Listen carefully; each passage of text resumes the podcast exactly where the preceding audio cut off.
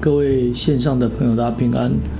我们上一次谈到的洗礼的意义，那么洗礼可以解释成为啊受洗，那也可以来解释成为方法，也就是圣礼的一个洗礼。那我们接下来在这个部分，我们要来谈谈洗礼属灵的一个特质。那洗礼是圣礼，那圣礼的这一个词啊，是源自于啊拉丁文，是希腊文奥秘的一个翻译。这个词常常被用于基督教的礼仪，如洗礼。那么在新约的里面，为了与主建立关系和使人得救，绝书设立了啊三项的典礼。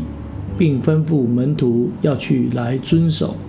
那这些礼仪，也就是洗礼、洗脚礼跟圣餐礼，因这三个礼仪所陈述的，好共同特质，我们可以用啊圣礼啊来包括这三个典礼。那么在外在上面，圣礼就包括一些象征式的动作，还有就是。某些物质的使用，如同水。那在圣经里面，特别是先知书里面，都有着一个啊启示性的啊象征的一个动作。而神会利用动作或是一些物件来传达一些讯息，或是预告着将来的一些事件。那圣礼外在的象征，就如同。啊，这些象征的动作是具有某些意义的，它们代表着属灵的事实，并教导着属灵的真理。那么圣灵也有着当中内在的一个特质，也就是人借着啊信心来接受圣礼之后，就能得到主所应许的一个属灵的功效。因此，圣灵是独特的。例如，洗礼并非只是一个指向实体。却和实体无直接关关系的一个象征，哦，不是这样子的。那些因着信心相信接受洗礼的人，进入了与基督得救的关系，啊，并且借着洗礼啊产生赦罪的功效。这属灵的事实是神的工作，因此圣礼包含了外在的形式，啊，也就是必须透过物质或是动作。还有内在的一个功效，神借着主所设立的象征，来拯救那些领受这个圣礼的人。那么，我们接下来要来谈这个外在的啊属灵特质。以洗礼的这个词的定义来看，圣礼的洗礼有一个啊特定的一个外形。我们啊等等会。借着圣经对洗礼的描述，来探讨如何施行洗礼。那这么本段里面，我们先来看看洗礼的啊外在背后的一个象征意义。第一个，必须透过活水，用水来施洗，象征洗礼是一个属灵的洗涤。按着旧约洁净的律法，人必须用水来洗礼。才能够洁净污秽。那这样的洗礼预表着我们必须借着基督所得的一个洁净，而这个预表实现在新约的洗礼。在旧约里面，某些洁净的礼仪里面，神要求用流动的水。那流动的水啊，直接翻译过来的意思就是活水。那么在圣经当中，活水象征着啊生命的持续。那在先知书里面，主用这个形容词来描述自己。耶利米书二章十三节这样谈到：因为我的百姓做了两件恶事，就是离弃我这活水的泉源，为自己凿出池子，是破裂不能存水的池子。神爱他那的百姓来离弃他，为自己铸作一个神。神是活水的泉源，其他的神都是破裂不能存水的池子。而活水的泉源是天然，是丰盛，并且是持续的。破坏的池子是人造的，它会缺乏，并且是短暂的。那么神是生命永远的源头，反过来讲，偶像却是啊空存无用的。耶利米先知在他的祷告里面来重申着主的话语：主以色列的盼望啊，凡离弃你的必致蒙羞。主说：离弃我的，他们的名字必写在土里，因为他们离弃我这活水的泉源。另外，在先知书里面一个地方又这么谈到，撒加利亚谈到末世的预言，提到泉源被打开，那日必给大卫家和耶路撒冷的居民开一个泉源，洗除罪恶和污秽。所以这个预言清楚地表示出，泉眼的目的是要做什么呢？从啊律法书，从啊先知书里面可以看到。泉眼的目的就是要洗除罪恶和污秽的工具，所以神不只是生命的泉源，也是洁净的源头。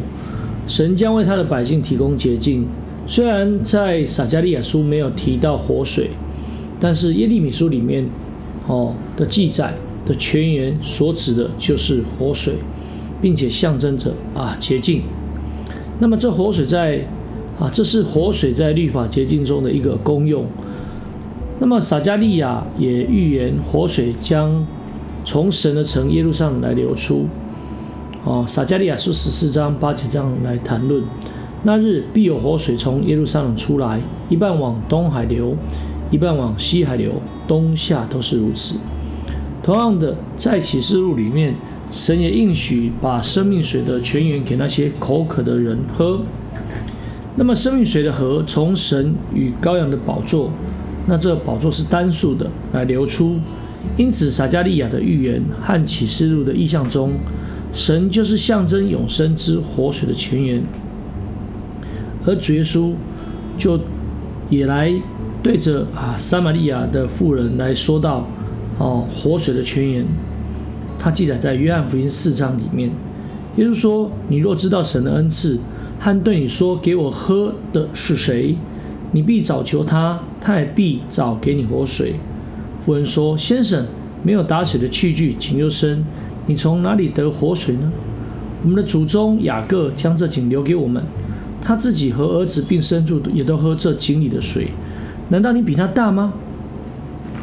耶稣就回答说：“凡喝这水的，还要再渴；人若喝我所赐的水，就永远不渴。”我所出的水要在它里面成为泉源，直涌到永生。接下来，在约翰福音七章三十八节里面就谈到，信我的人就如经上所说的，从他腹中要流出活水的江河，而这个活水就是圣灵，这是在让在信的人里面成为永到永生的一个群人。那么，从以上的经文，我们可以来了解。活水象征直接从神而来的生命以及啊洁净，神要亲自洁净我们的罪，并赐给我们永生。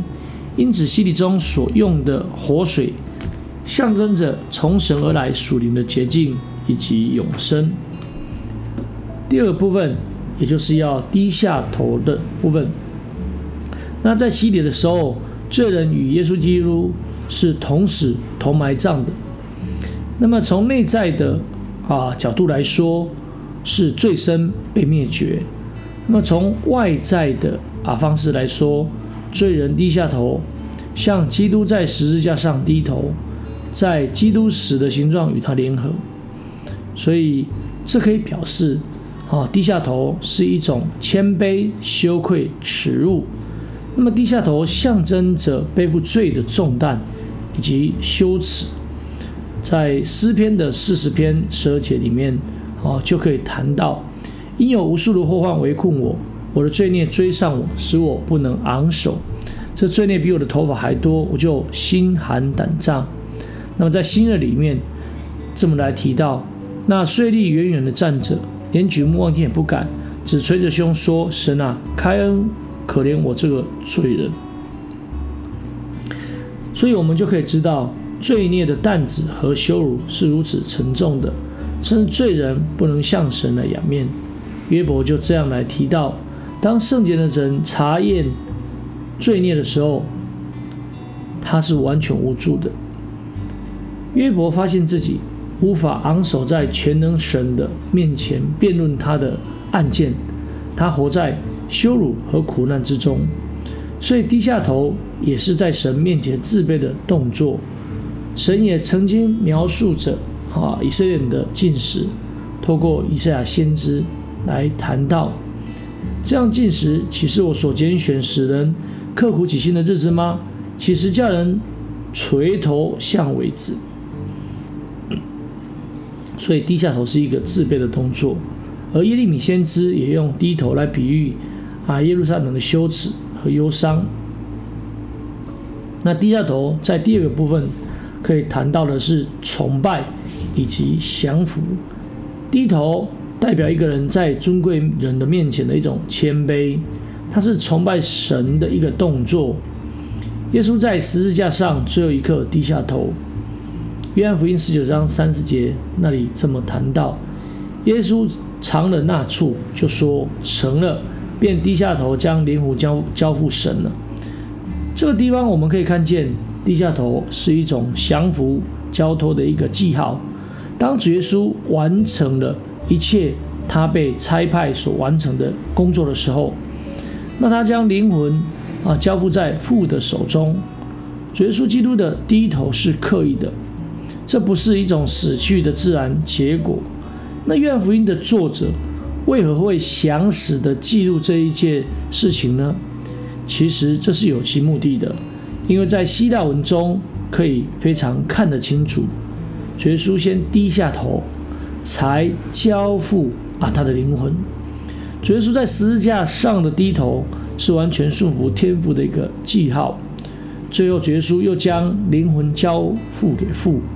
留下一个死的形状，所以在罗马书六章五节里面，啊，我们要效法耶稣死的形状，也就是在受洗的时候面向下。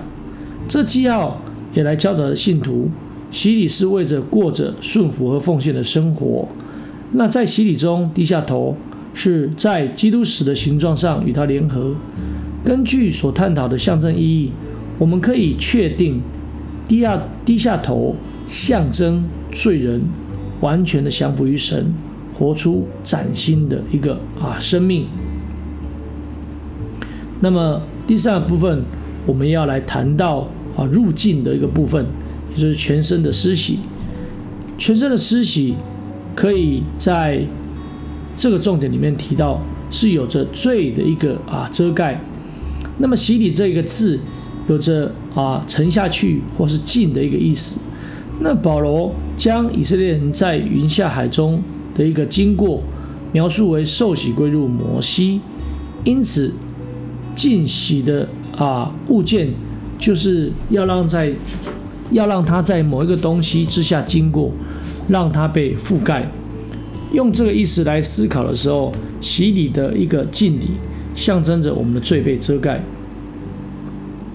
圣经也以罪来遮掩、来隐喻神的一个赦罪。大卫在诗篇就这么说啦：“得赦免其过、遮盖其罪的，这人是有福的。”诚如我们探讨洗礼在旧约的啊预表当中，就有来谈到“赎”这个字，其实就是遮盖。这遮盖不是隐藏，而是废掉。那么，在旧约中写的一个赎罪，如今在新约中应验了。神曾应许将赎他百姓的罪孽。弥迦这样来提到，弥迦称颂着神的赦罪之恩，里面是这么说的：神啊，有何神向你赦免罪孽，饶恕你产业之渔民的罪过，不永远怀怒，喜爱施恩，必在怜悯我们，将我们的罪孽踏在脚下。又将我们的一切的罪投于深海。神照着他的应许，亲自用基督的宝血来赎罪，用着基督的血遮掩并除去我们的罪。这奇妙的赦免与越过罪恶的恩典，以洗礼中全身入境象征的动作来表明出来。第二个部分，我们可以来谈到这是啊敬礼的部分，可以是表明了啊埋葬归入死。保罗告诉信徒，他们是受洗归入基督的死，这与基督同死是借着埋葬完成的。他说，我们这借着洗礼归入死，和他一同埋葬。那么他引用了一个特别的名词，也就是啊同埋葬的这个字，来描述这个过程，代表我们借着洗礼。曾和基督一同被埋葬，以至于归入死。一般而言，人会在什么时候才被埋葬呢？事实上，啊，也就是死亡以后。但是基督徒却是借着埋葬而死。他的埋葬是在他进入死的过程，而这个埋葬不是属肉体的，在灵界的里面，他的罪完全被遮盖，他的罪身也被灭绝。这属灵的埋葬与外在的进洗。哦，成为一个对应性的一个关系。这人的最深被埋葬，就如同他的身体被埋在水里一样。这里我们就可以再次的看到洗礼外在的象征。好，洗礼有一种外在的象征，而洗礼本身有着内在的一个功效。感谢主。那我们在这个段落先谈到这里。那我们在下一个段落里段落里面。我们会来谈谈啊，第三个部分内在属灵的一个特质，哦，由洗礼论的部分来做哦更清楚的一个分享。感谢主，那我们在这段的分享就到这里，大家平安，大家再会。